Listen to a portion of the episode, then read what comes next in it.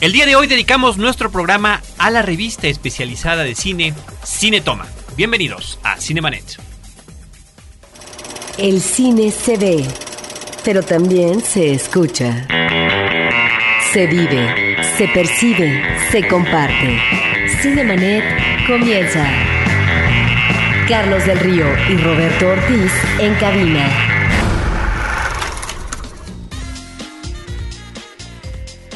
www.frecuenciacero.com.mx es nuestro portal principal. Esto es Cinemanet en podcast. Soy Carlos del Río, les doy la más cordial bienvenida y saludo a Roberto Ortiz. Hoy vamos a hablar de cine, pero en una vertiente que de repente uno olvida, como se satura una de información a través de internet, uno no considera que también existen las publicaciones eh, sobre cine y es alentador que una de ellas esté ya desde hace un tiempo en eh, la venta al público y está aquí con nosotros su subdirector editorial. Se trata de Sergio Raúl López, subdirector editorial de la revista Cinetoma, que además en este mes de octubre, octubre de 2009, está cumpliendo su primer aniversario. Justamente un año. Bienvenido, Sergio. Además de trabajar en, eh, como subdirector editorial en esta revista, él tiene encargada una sección de entrevistas de cine en el periódico El Financiero esto aparece todos los lunes, ahí lo pueden ustedes checar. Y también participa constantemente en la sección de cultura de esta misma publicación. Además, él fundó y dirigió la otra revista especial sobre cine que se llamaba 24 por segundo Magazine. Así es. Y bueno, pues hemos coincidido a lo largo de los años en este asunto de la cobertura cinematográfica, así que nos da, Sergio, de verdad mucho gusto recibirte el día de hoy en los micrófonos de Cinemanet y pues que tengamos la oportunidad de platicar contigo, que compartir con el público qué es lo que hace la revista Cinetoma, por qué es diferente a otras publicaciones hace rato antes de entrar a la grabación platicábamos sobre lo que cada quien está haciendo ahorita en internet, particularmente en Facebook, tal o cual revista tiene, tiene su Facebook o tal blog sobre cine o tal programa. Bueno, al final todo el contenido de cine no se estorba, al contrario, se complementa. Me parece, primero es un gusto estar aquí con ustedes dos porque hemos tenido algunos encuentros recurrentes, ¿no? Digo, la gente que nos dedicamos al cine, finalmente formamos un gremio, una comunidad, y siempre nos estamos viendo en todos lados, ¿no? Digo, hay, gente que le gusta cubrir diferentes cosas, incluso ustedes dos tienen diferentes afectos hacia qué tipo de información cubrir y se van complementando. Igual pienso que pasa con los medios, ¿no? Los medios de comunicación cubren cine de manera muy distinta, ¿no? Digo, en los periódicos obviamente vemos que se van muy hacia el sentido, obviamente, de la noticia, de la información diaria y sobre todo, pues, de, este asunto de los espectáculos, ¿no? Que de pronto ya vemos qué tipo de, de, información de espectáculos es la que se ha impuesto últimamente, yo creo que por vicios de la televisión misma, ¿no? Que se orienta hacia el chisme. Se orienta hacia el chisme, se orienta hacia la vida privada de los actores. Yo recuerdo que en alguna conferencia de hace muchos años, ¿no? Algo, eso mismo lo contaba Robert, el editor del financiero, ¿no? Cuando vino Kevin Costner, a promocionar creo que Danza con Lobos. Charo Fernández, ahora es la conductora de La Hora Nacional. En ese tiempo estaba en la en WFM, perdón, y era una conductora bastante famosa, entonces está todo el tiempo pidiendo la, levantando la mano pidiendo una pregunta y ya que le dan el micrófono, se levanta y le dice, Kevin, eres el hombre más guapo sobre la tierra, te amo, gracias. Y se sienta. Entonces es muy interesante ver cómo de repente hay periodistas fans como hay periodistas de chisme, ¿no? Y cómo todo esto lo han propiciado las televisoras simplemente para hacerse una publicidad propia, una autopublicidad.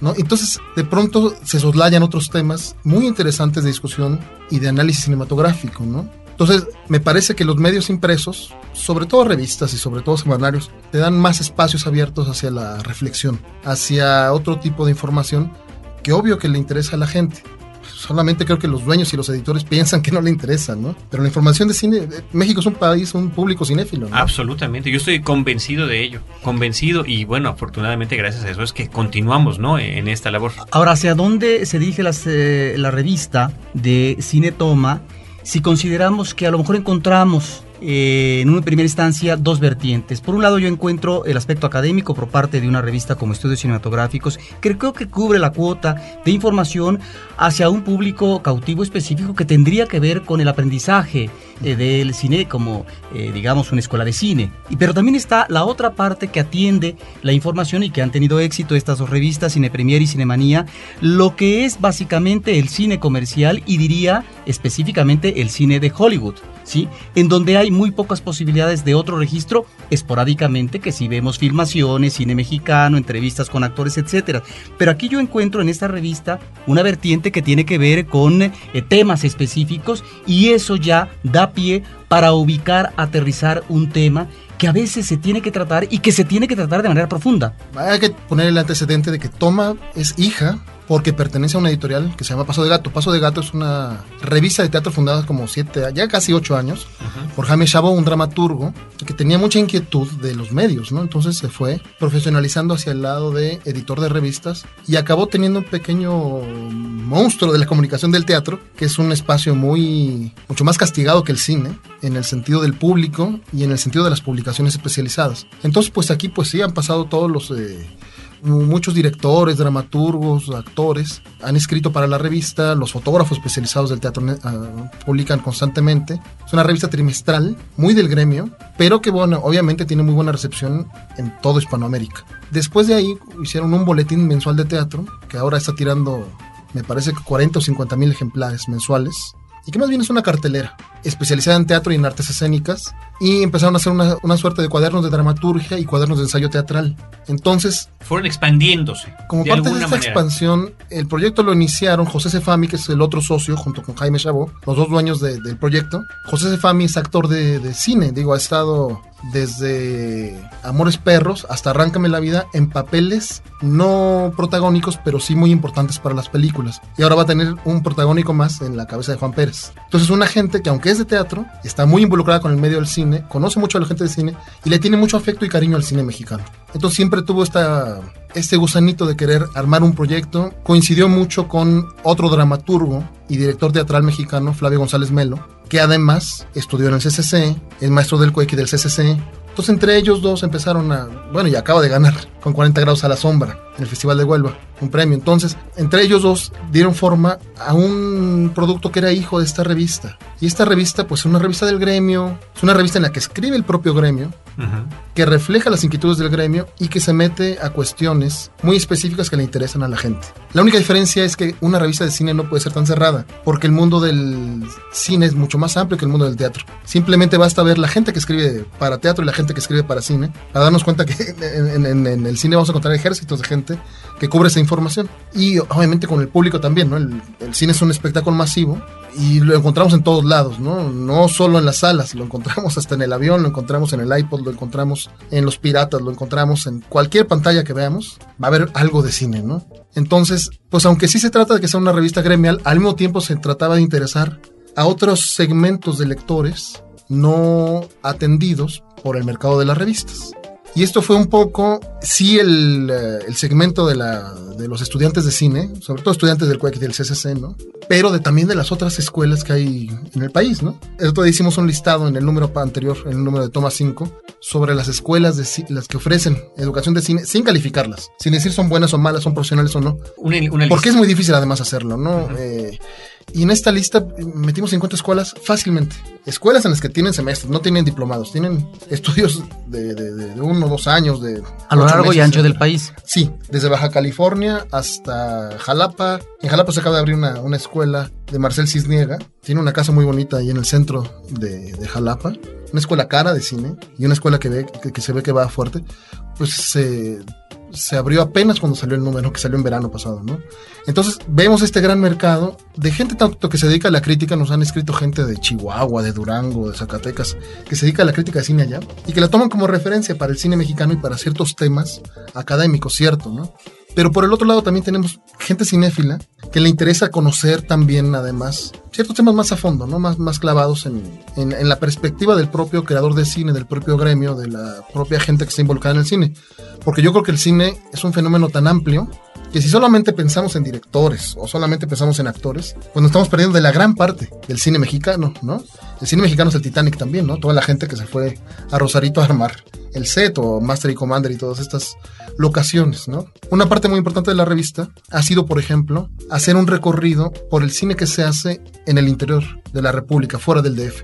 Aparentemente aquí están todos los estudios, aparentemente aquí están los apoyos, todo muy centralizado, pero al mismo tiempo en el interior del país, sobre todo en algunos estados, hay muchísimos profesionales y un gremio muy fuerte en la hechura de películas, ¿no?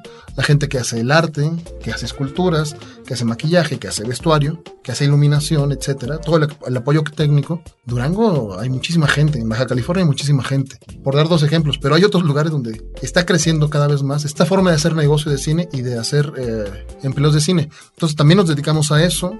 Y obviamente uno de los intereses de la revista y que sí iba a hacer la diferencia era dar un acento muy fuerte al cine mexicano.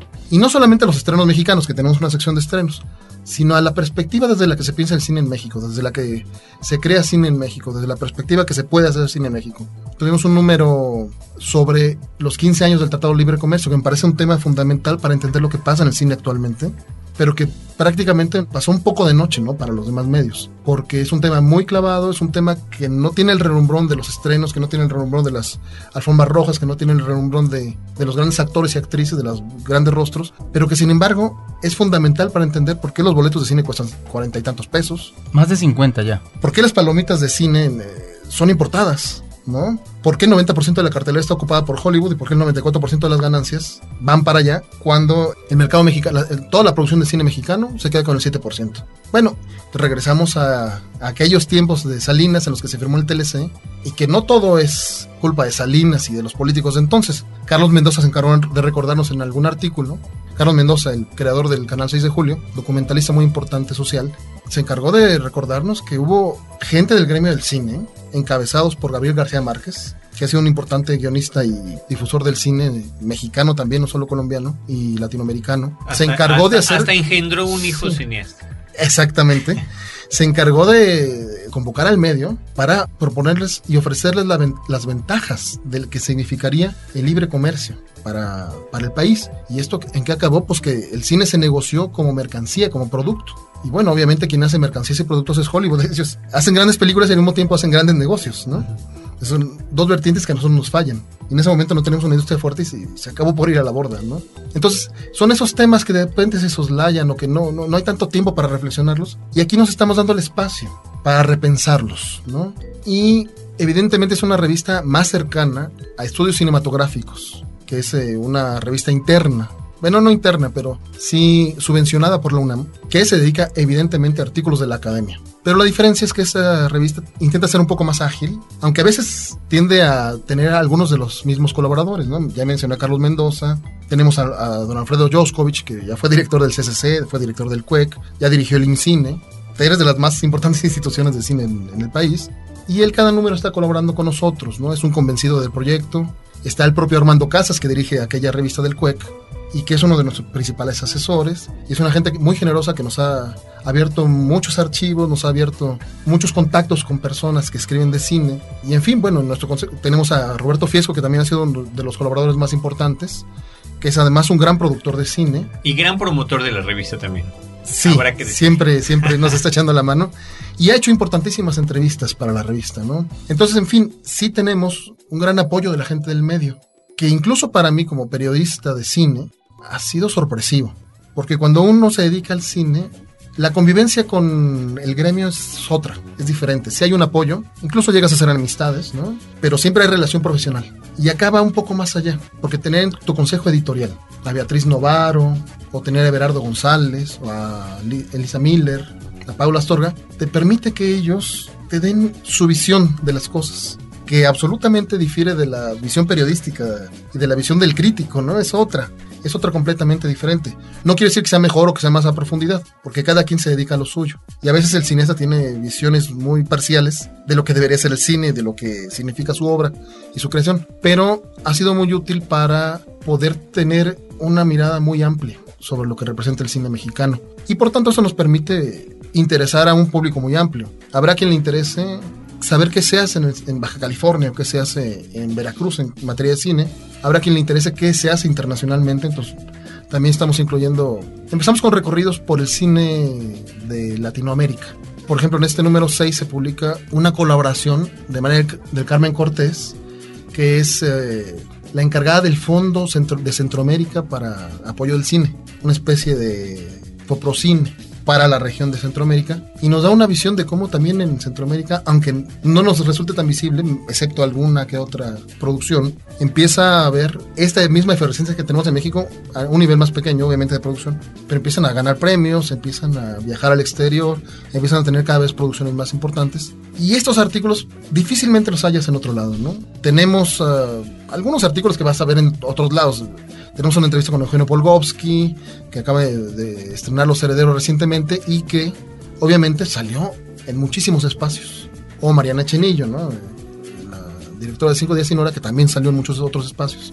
Y sin embargo también nos damos el lujo de meter entrevistas o de meter textos que difícilmente publicarían en otros lados, ¿no? Yo mismo me he preguntado muchas veces si Jorge Ayala Blanco, que es uno de los críticos más respetables del país, tendría otro espacio similar al del financiero si no existiera este periódico. Es decir, si alguno de los otros grandes periódicos lo acogería. Siendo que, como sabemos, primero la, crítica de cine cada vez se está moviendo más hacia la sección de espectáculos, se está, se está saliendo de cultura, o de los suplementos dominicales, que casi no hay tampoco. Y por otro lado, cada vez están reduciendo más los espacios.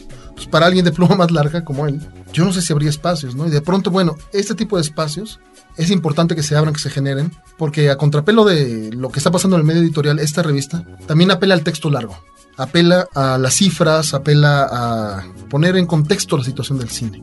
Y eso me parece interesante en el sentido que nos da otra visión alterna de lo que es el cine. Y eso me parece que representa, si no una ventaja competitiva, al menos sí un buen parteaguas para saber que este proyecto tiene información diferente, pues, ¿no? Ahora, eso me parece muy bien. Hay que celebrar que exista una revista más de cine. Uh -huh. Le esperamos muchos años, eh, esperemos que tenga muchos años de vida, pero mi pregunta es, hay que ser optimista sí. y no solamente cubrir el optimismo, sino eh, lograr cuajar a través de un equipo consistente, a través de un buen manejo de la comercialización, de distribución sobre todo. Mi pregunta es, ¿cuál es el tiraje que tienen? ¿De qué manera se está dando el comportamiento comercial? Si este está dando visos concretos de que finalmente la revista va prosperando, va recuperando, los colaboradores eh, tienen pago, etcétera. Este tipo de cosas que pregunto porque ha sido muy triste en los últimos lustres el destino de las revistas de cine en México, que en algunos casos solamente logró 3, 4, 5 números y parémosle de contar. ¿sí? Le, lo último que vimos de revistas que se prolongó durante años y que tuvo muchos números, que fue de cine, bueno, ¿a cuántos años estamos de distancia? Y ya no puedo poner en este rubro a unas como Cine Premier y Cinemanía que cumplen otros objetivos como mencionábamos al principio. Y yo complementaría la pregunta de Roberto con algo muchísimo más mundano, pero que creo que es importante abordar antes de que sigamos con la plática. ¿Quiénes nos están escuchando? ¿Dónde la pueden conseguir? Y esto me va a llevar a una reflexión paralela que haré después de platicarles un poco todos estos uh, antecedentes, digamos, más uh, económicos y más uh, tangibles, ¿no? Uh -huh. De números y tal. La revista es una revista bimestral y ya el hecho de ser una revista bimestral, así como el paso de gatos trimestral, implica una ligera diferencia. Tenemos más tiempo para cerrar la revista. No tenemos tantas prisas como se enfrentan en una revista mensual o en una semanal, que me, me ha tocado estar Cosas en que ya has casos. vivido. Y que sí, el ritmo es absolutamente diferente, digo, en 24 por segundo, el ritmo de vida incluso, ¿no? No solo el ritmo de trabajo, era intensísimo, ¿no? Durante los 21 números que me tocó dirigir, además de que la lista de colaboradores era amplísima, entonces había que estar persiguiendo a mucha gente, había que estar haciendo muchas... Eh, muchas faenas. Sí, muchos intercambios, muchas eh, negociaciones, a un ritmo más, más acelerado, que a veces no te daban tanto tiempo como para tener una mayor reflexión. Aquí creo que sí, hay un poquito más de espacio para la reflexión y por ende una revista bimestral te permite el asunto de coleccionarla, de que se emancipe un poco de este asunto del mercado que pasa con el mismo cine. El sistema de Hollywood, de estreno a fin de semana, apela a la desmemoria, no a la memoria. Es decir, y yo lo veía en la revista de 24, pero lo veo con todas las demás. Si este mes nos vamos con Bastardos sin Gloria, la nueva película de Tarantino, nos vamos a maravillar a lo mejor dos semanas. Y a lo mejor hablaremos de ella dos meses más. Y cuando salga el DVD en dos meses, la retomaremos pero se nos va a haber olvidado, ya se nos olvidó Kill Bill, excepto para propósitos de volver a verla. Pero esta emoción inicial que te causa ver un estreno, verla antes que nadie, verla en su semana de estreno, como apela, por ejemplo, una serie como El Señor de los Anillos o como Star Wars, pues nos hace también que esta urgencia y esta rapidez con la que se dan los acontecimientos, pues hagan que las cosas fluyan de manera o sea, fluyen con esta rapidez que te apela a la desmemoria. Es decir, me nutro hoy y ya mañana me nutro de otra cosa. O esta hora me nutro de algo y a la siguiente hora me nutro de otra cosa. El consumismo, finalmente. Pasa, sí, eh, es un consumismo del cine y o del videojuego o de los libros mismos, ¿no? Porque ahora las novelas se consumen, ¿no? No se leen.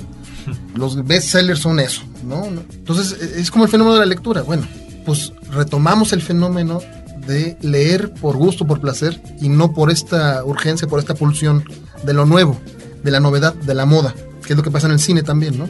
Entonces aquí estamos apelando más bien a un medio de la reflexión, de la buena pluma, pero también de la experiencia, pues, o sea, encontrar una revista en la que pueda escribir Joskovich, o encontrar una revista en la que pueda escribir Paula Astorga, por ejemplo, en este número nos mandó un artículo de Georgina Hernández que habla sobre el antiguo placer del, de, del cineclub, del cineclubismo, de ir a buscar una película en una sala de cine, de verla bien proyectada, de que no tenga que ser esta urgencia del estreno, pero sí esta urgencia de la veo hoy porque ya no va a estar después, ¿no?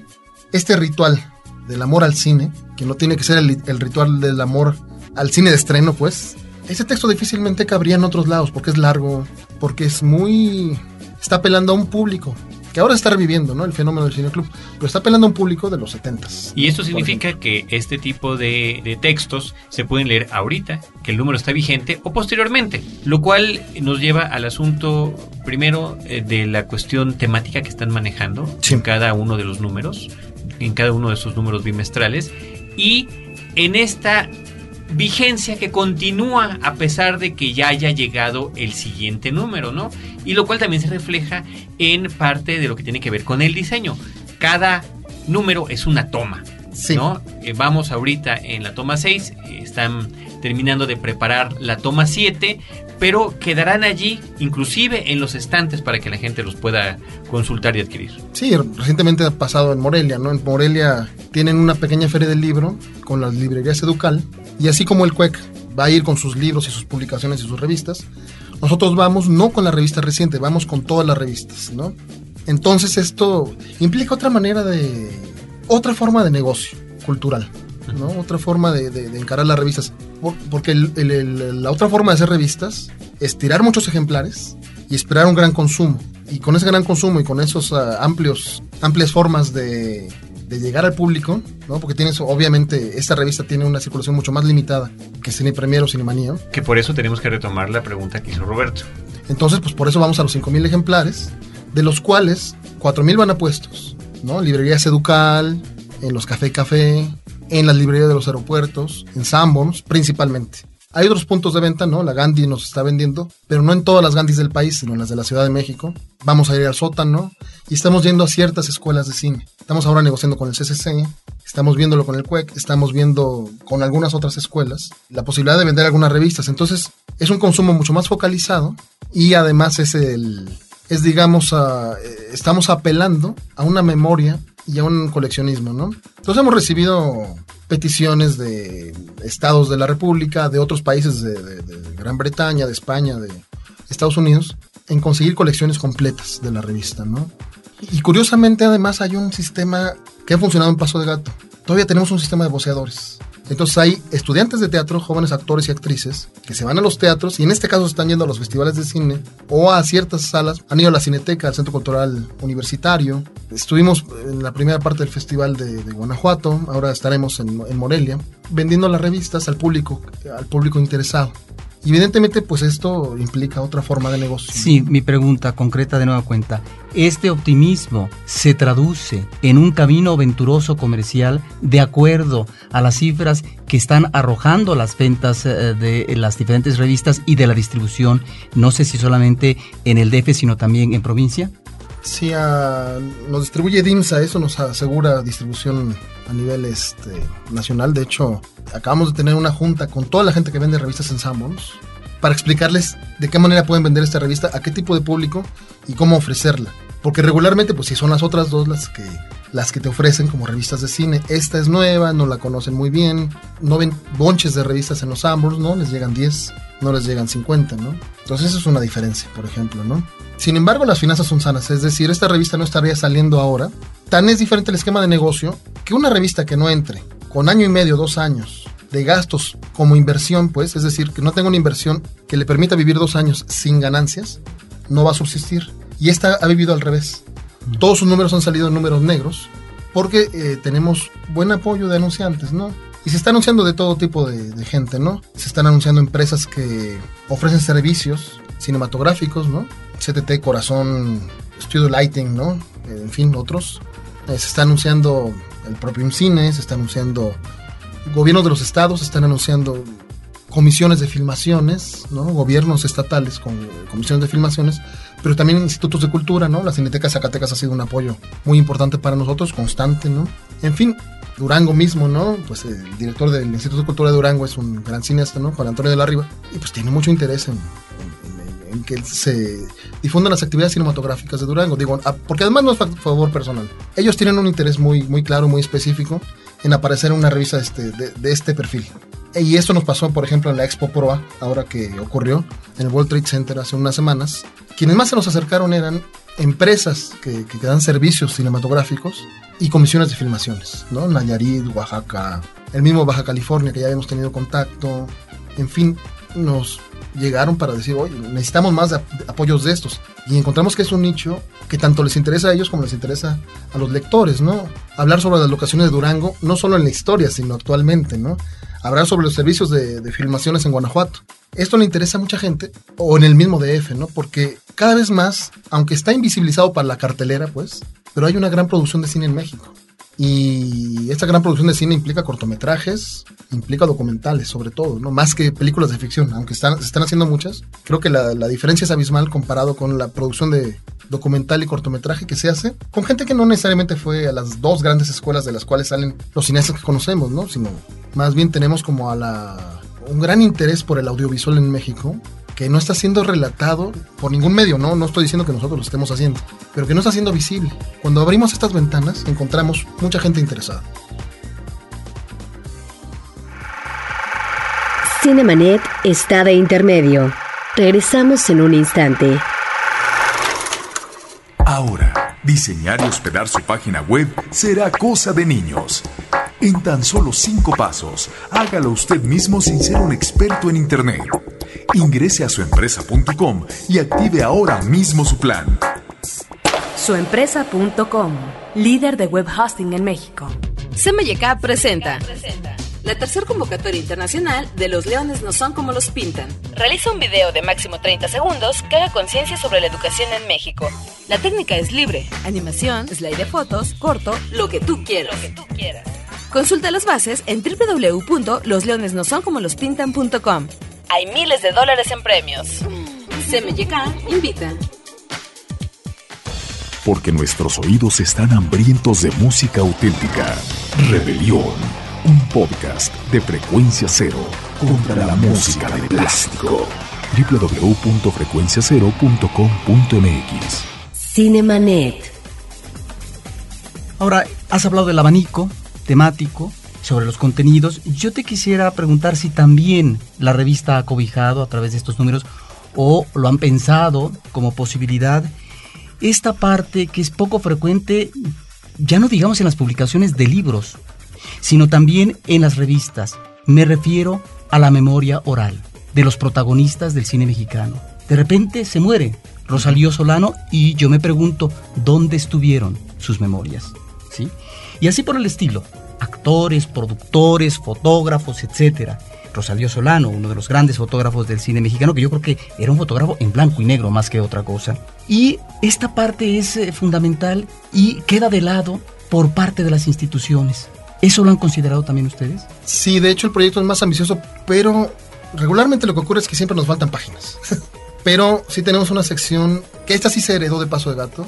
Paso de Gato tiene una sección que se llama Perfil, acá la llamamos Close Up. Entonces, en el número uno, el de cine digital, salió el editor Sigfrido Barjao, que es un personaje que uno mira pasar en los estudios Churubusco, muy sencillo, muy tranquilo, muy humilde, y que sin embargo ha estado detrás de muchísimas películas, las ha levantado, los, publicamos algunos testimonios al respecto y los cineastas decían, bueno, es que Sigfrido hizo vivir la película. Publicamos antes de que ganara el Ariel a, a Salvador Parra, antes que ganara el Ariel por eh, Arráncame la vida, ya teníamos un perfil con él en el que publicamos algunos de sus bocetos, una filmografía completa y una entrevista muy larga. Que, en la parte de dirección de arte tendríamos que decir, ¿no? Sí, sí, sí. Que además le hizo Lorenza Manrique, alguien que también se dedica a esa área. A la hora imperial es la productora, sobre todo de Ripstein, aunque ahora ha producido cosas con Hugo Rodríguez y otra gente. Produjo Cinco Días Sin Hora de Mariana Chenillo. La entrevista la hizo otro productor, Roberto Fiesco, nuestro colaborador principalísimo, ¿no? Entonces, sí estamos haciendo esto, aunque en las medidas de las posibilidades. Porque siempre son proyectos, el cine mexicano y el cine en general es desproporcionadamente amplio, desproporcionadamente importante muchas cosas que nos estamos oslayando, ¿no? Entonces me parece muy interesante poder abrir estos espacios. Me parece que lo que falta es que tengamos no solo más páginas en las revistas, sino ir abriendo esa sensibilidad del público y esa sensibilidad del propio gremio hacia nuestra propia historia. Pareciera que la historia del cine mexicano no contara, pareciera que las técnicas desarrolladas aquí, las grandes actuaciones, las grandes fotografías, las grandes ediciones, la gran música, digo porque se habla muy poco de Raúl Lavista, por ejemplo, ¿no? Se habla más de, Mario Lavista, el compositor de música contemporánea, que del tío, ¿no? Que, que tiene una, una trayectoria importantísima en el cine mexicano. ¿Dónde están, por ejemplo, las entrevistas de los Arieles de Oro, ¿no? O de las medallas de la UNAM a la trayectoria del cine, ¿no? La medalla de la Filmoteca. En los mismos medios difícilmente se publican estas cosas, ¿no? Lo vimos en el pasado, Ariel, ¿no? Es mucho más fácil hablar del escándalo que se provocó, porque ganó un actor y no el otro, porque el otro no fue nominado y el otro sí, etcétera, que me parecía más un asunto que a la distancia no, no va a ser tan importante como reconocer las trayectorias. Estoy seguro que Jiménez Cacho va a tener un Ariel a la trayectoria muy pronto, ¿no? Por su gran trayectoria y por su gran desempeño. Y que, pues, que un año no haya ganado, no, pues no importa tanto respecto a los seis o siete Arieles que ya ganó. Claro, pero eso también habla de su egocentrismo y de su protagonismo en los Arieles, ¿no? Y de la ceguera de los medios para seguir otras líneas interesantes de información que ocurrieron en esa misma ceremonia. Es decir, Joaquín Gutiérrez Heras fue premiado por su trayectoria como compositor de cine, siendo uno de los grandes compositores mexicanos de música contemporánea. Sin embargo, hay muy, pocas, muy poca gente reparó en él. Muy poca gente le dio la dimensión a ese premio, como se la damos a, los premios de la trayectoria. Y me parece que eso va muy ligado con tu pregunta. ¿Por qué no hacer más perfiles? ¿Por qué no hacer más entrevistas largas? ¿Por qué no hacer más... Ah, periodismo que recupere nuestra propia raíz, nuestra propia historia. Yo siempre he insistido, y aquí voy al tema que les había avisado hace rato que me iba a extender un poco, a la historia de las revistas y del periodismo de cine en México. Es decir, ¿qué ha ocurrido en esta trayectoria?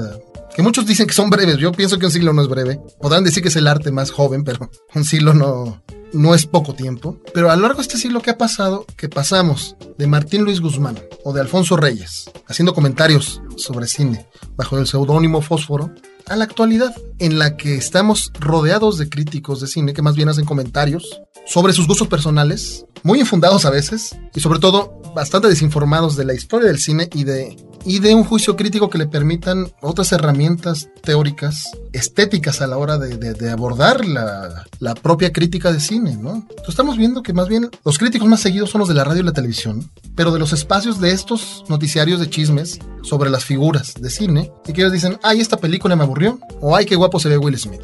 Ese es el nivel de crítica cuando, si recorremos y echamos un vistazo, la revista Celuloide, una revista dirigida por Edmundo Valadez, que después haría El Cuento, que es la gran referencia sobre esta, esta arte del cuento corto, del cuento breve, de la narrativa rápida, de esta ficción muy chispeante. La dirigía Edmundo Valadez. El fotógrafo era Héctor García, el gran fotoreportero del país, ¿no? junto con Nacho López, yo creo que son las dos grandes figuras del siglo en fotoperiodismo. Y escribían lo mismo Efraín Huerta que José Revueltas. Lo mismo escribía Salvador Novo en unas revistas de cine. Y ahora es muy difícil, como decía, que alguien como Ayala Blanco, que por cierto es discípulo o es hijo putativo para la crítica de cine del propio Efraín Huerta, con él aprendió, a él lo seguía, que encuentre espacios para el desarrollo de su pluma, para el desarrollo de una crítica a otro nivel, pues, ¿no? Y, Perdón que insista con él mucho, pero me parece una paradoja, ¿no? Él y Cory se acompañan en la misma sección los lunes en el financiero, pero ¿dónde más podrían estar? Por no hablar de los espacios que se han ido quitando, que se han ido reduciendo en los demás periódicos. Y el tipo de crítica que han estado pidiendo ya a otros espacios, pues, ¿no? Entonces, ¿qué pasa con la historia de las, de las revistas en México? La crítica es cierto, se salió del ámbito de los escritores para entrar al ámbito de otros intelectuales, que son los críticos especializados, que me parece que es una forma de literatura y que es una forma de ser intelectual, ¿no? No, no, no, no por hablar de cine hay que menospreciarlo, que, que, que es lo que siempre ha ocurrido entre, entre los círculos de intelectuales. Pero al mismo tiempo se ha ido, yo creo que banalizando el asunto de, qué son los medios en torno al cine, qué información cubrir y cómo reflexionar sobre ella. Y con esto no quiero decir que no hay que hablar de Hollywood, digo, los grandes eh, hacedores de la, de la crítica de cine tal y que la, como la conocemos o como nos llegó el mito, la gente de los Cahiers du Cinema, pues eran seguidores de Hollywood, del, del gran Hollywood o del gran Hitchcock, ¿no? Es decir, no tenían estas reservas para hablar de cualquier tipo de cine. El chiste es cómo se habla de él, el chiste es cómo lo lees y el chiste es qué espacios tienes para eso. Rescataron a los grandes cineastas a través de la teoría del cine de autor, por ejemplo. Exacto.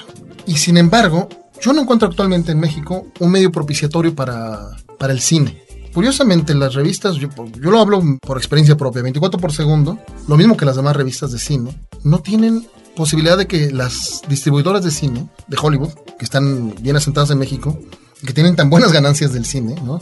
Se llevan el noventa y tantos por ciento de, de los ingresos totales de taquilla, no se anuncian en revistas. Entonces vemos que la opción que han tomado, por ejemplo, Cinemanía y Cine Premier, van realmente hacia la subsistencia. Y la subsistencia es el patrocinio privado, anunciantes privados. Que recordemos que es muy difícil que una revista viva de los lectores. Cine Mundial yo creo Es que vivía de los reali- es una lectores, ¿no? realidad. Una realidad, absolutamente. sí. Cine Mundial yo creo que vivía de los lectores, ¿no? Pero ni Toma ni ninguna otra revista, yo creo que ni Letras Libres vive de lectores, ¿no? Porque además, es, eh, si hablamos un poco del negocio, cuando tú te vas al público, si yo vendo una revista en Sanborns o si la vendo con los voceadores de la Ciudad de México o de cualquier otro lado del país, en cualquier kiosco, en cualquier local cerrado, cualquier tienda de autoservicio, etcétera, yo voy a recibir el 60% del precio de portada. Ellos se van a quedar el 40, si no es que más, ¿no? 45. Y pues a mí la revista, imprimirla me, me va a costar entre el 45 y 50% del precio de portada. Entonces me estoy quedando con un 5, 10% del precio de portada como ganancia por cada revista vendida. Y las que no vendí, más bien son 60% de pérdidas. Sí, sí, bueno, O y 100. no se venden todas. Claro, sí, es muy difícil. Nosotros, en 24 por segundo, realmente el número más que más se vendió fue el de el número especial sobre Star Wars, ¿no? De la sexta, tercera, o como se diga, entrega. Vendió 80% de ejemplares, ¿no? Y en ese tiempo yo creo que estábamos tirando 11.000 ejemplares. Quiere decir que vendimos alrededor de 8.000 ejemplares de la revista. Que no es nada para un país de 100 millones. Y que no es nada para un país que tiene una taquilla de 282 millones. Porque además las revistas ahora son más baratas que el propio hecho de ir al cine. Sí, que el, el propio boleto. Antes era al revés. Yo me acuerdo de alguna revista de cine, que fue la revista que le dio pie a Dicine, de mucho más corta duración. Esa revista costaba 50 pesos y el cine costaba 25, 20. Ahí traen las carteleras. ¿no? Ahora las revistas cuestan 40, 30 y tantos pesos y el cine cuesta 50, ¿no? 55. Y hasta hace unos pocos años el cine costaba 40 y tantos y la revista 25.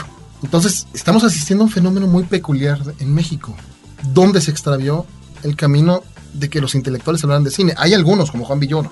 Y por otro lado, ¿dónde se perdió el asunto de que solo nos interesan las grandes figuras, pero por foto? O sea, es decir, los- el espacio para texto cada vez es menor. O sea, alguna vez vi- acabo de ver una reseña de Juan Arturo Brennan, un- un- una banda sonora, y bueno, el disco era más grande que el espacio para el texto. Esto es un fenómeno Esa es la tendencia. en general, Esa es la tendencia. y no solo en México, sino en los medios del mundo, porque creemos que la gente dejó de leer y que el Internet nos está cambiando. Yo creo que al revés, el Internet es el espacio de la brevedad, es el espacio de la urgencia y es el espacio de gran información, pero al finalmente la gente lo que busca y los textos breves que encuentra no van a ser sobre teoría del cine y no van a ser sobre filosofía, van a ser espacios sobre sexualidad o sobre pornografía, sobre deportes y sobre chismes. ¿Por qué? Y crimen. Porque es, sí, y nota roja, porque esas son las tendencias que se ven en las. Cuando uno ve las, las tendencias del Internet, que es el público lector de Internet, pues, no está tan especializado. Entonces, yo creo que sí nos podemos dar el espacio para tener textos largos, para proponer ideas, para proponer eh, reflexiones en torno a eso. Pues bueno, ahí está la propuesta que está trayendo ya desde hace un año. Yo quiero poner el, el dedo en el renglón en ese sentido. La revista Cine Toma, número 6, el que estamos viendo ahora en octubre, ya está preparándose el 7. eh, son números temáticos. Tenemos 10 números para 10 la números. gente que nos escucha en Cinemanet. Ah, tenemos 10 números, claro, de obsequio. Claro, claro. Los vamos a regalar a través de nuestro Facebook, facebook.com, diagonal, Cinemanet. El día que se está publicando este podcast, ese día vamos a poner alguna pregunta de lo aquí platicado y por favor que sea gente de la Ciudad de México para que sea muy fácil y muy sencillo que puedan venir aquí a la colonia Narvarte a recoger el ejemplar que se hayan ganado. De verdad que muchas gracias por esa consideración para el público de Cinemanet. Enhorabuena por el proyecto. La mejor de las suertes. Reiterar que se vende en, en espacios cerrados. ¿Qué pasa con la gente que quiera comprarlo? ¿Hay, hay suscripciones? Sí, de hecho, déjenme darles la dirección. Pueden ir a nuestras oficinas, que están en Coyoacán, en el Teatro Rodolfo Sigli. Es el callejón de Leuterio Méndez, o cerrada de Leuterio Méndez número 11, que es realmente muy cerca de la esquina que forman Héroes del 47 y División del Norte. Pero también les puedo dar los teléfonos, que son el 5688-9232 o el 5688-8756. Y también tenemos eh, un correo electrónico que es difusión arroba pasodegato.com o uno de Gmail que es revista toma, todo corrido, arroba gmail.com. Y también están en Facebook, esto es muy importante, se está armando desde hace algunos meses una comunidad importante en torno a la publicación Cinetoma.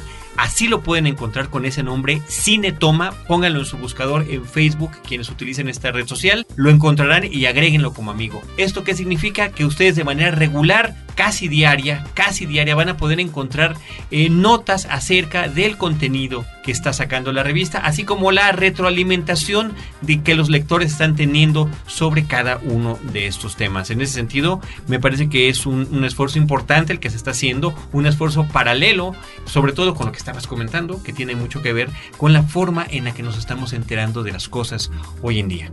Sí, además es curioso. Por ejemplo, este número, en el que tratamos un tema que aparentemente sería una moda o una tendencia estética del cine mexicano reciente, pero que es una fórmula muy vieja del cine, ¿no?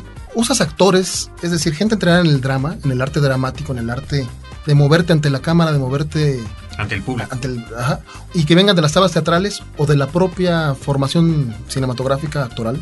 O usas personas que nunca han estado en el cine, que nunca han trabajado ahí y que no volverán a trabajar, como lo hace Reigadas, como lo hace Amat Escalante, como lo hacen muchos otros eh, cineastas mexicanos. Entonces, eh, en este número responden a la pregunta tres directores radicalmente distintos en su forma de pensar el, fenómeno.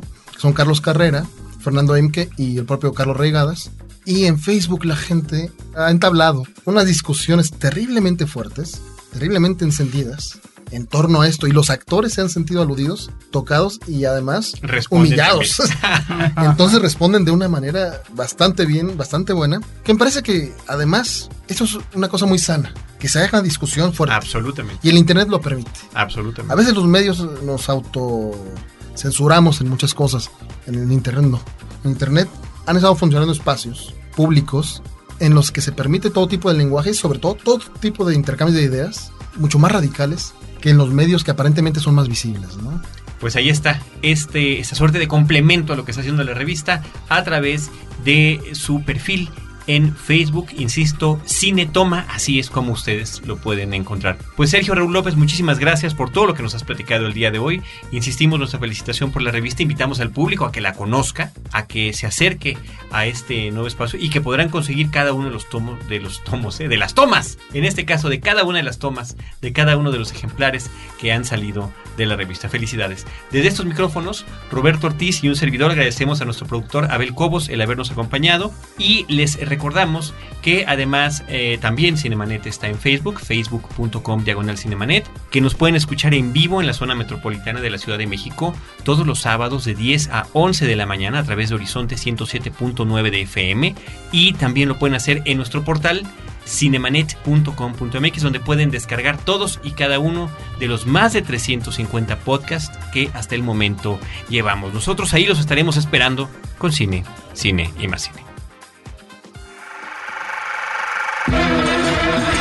Cinemanet termina por hoy. Más cine en Cinemanet. Frecuencia Cero, Digital Media Network, www.frecuenciacero.com.mx. Pioneros del podcast en México.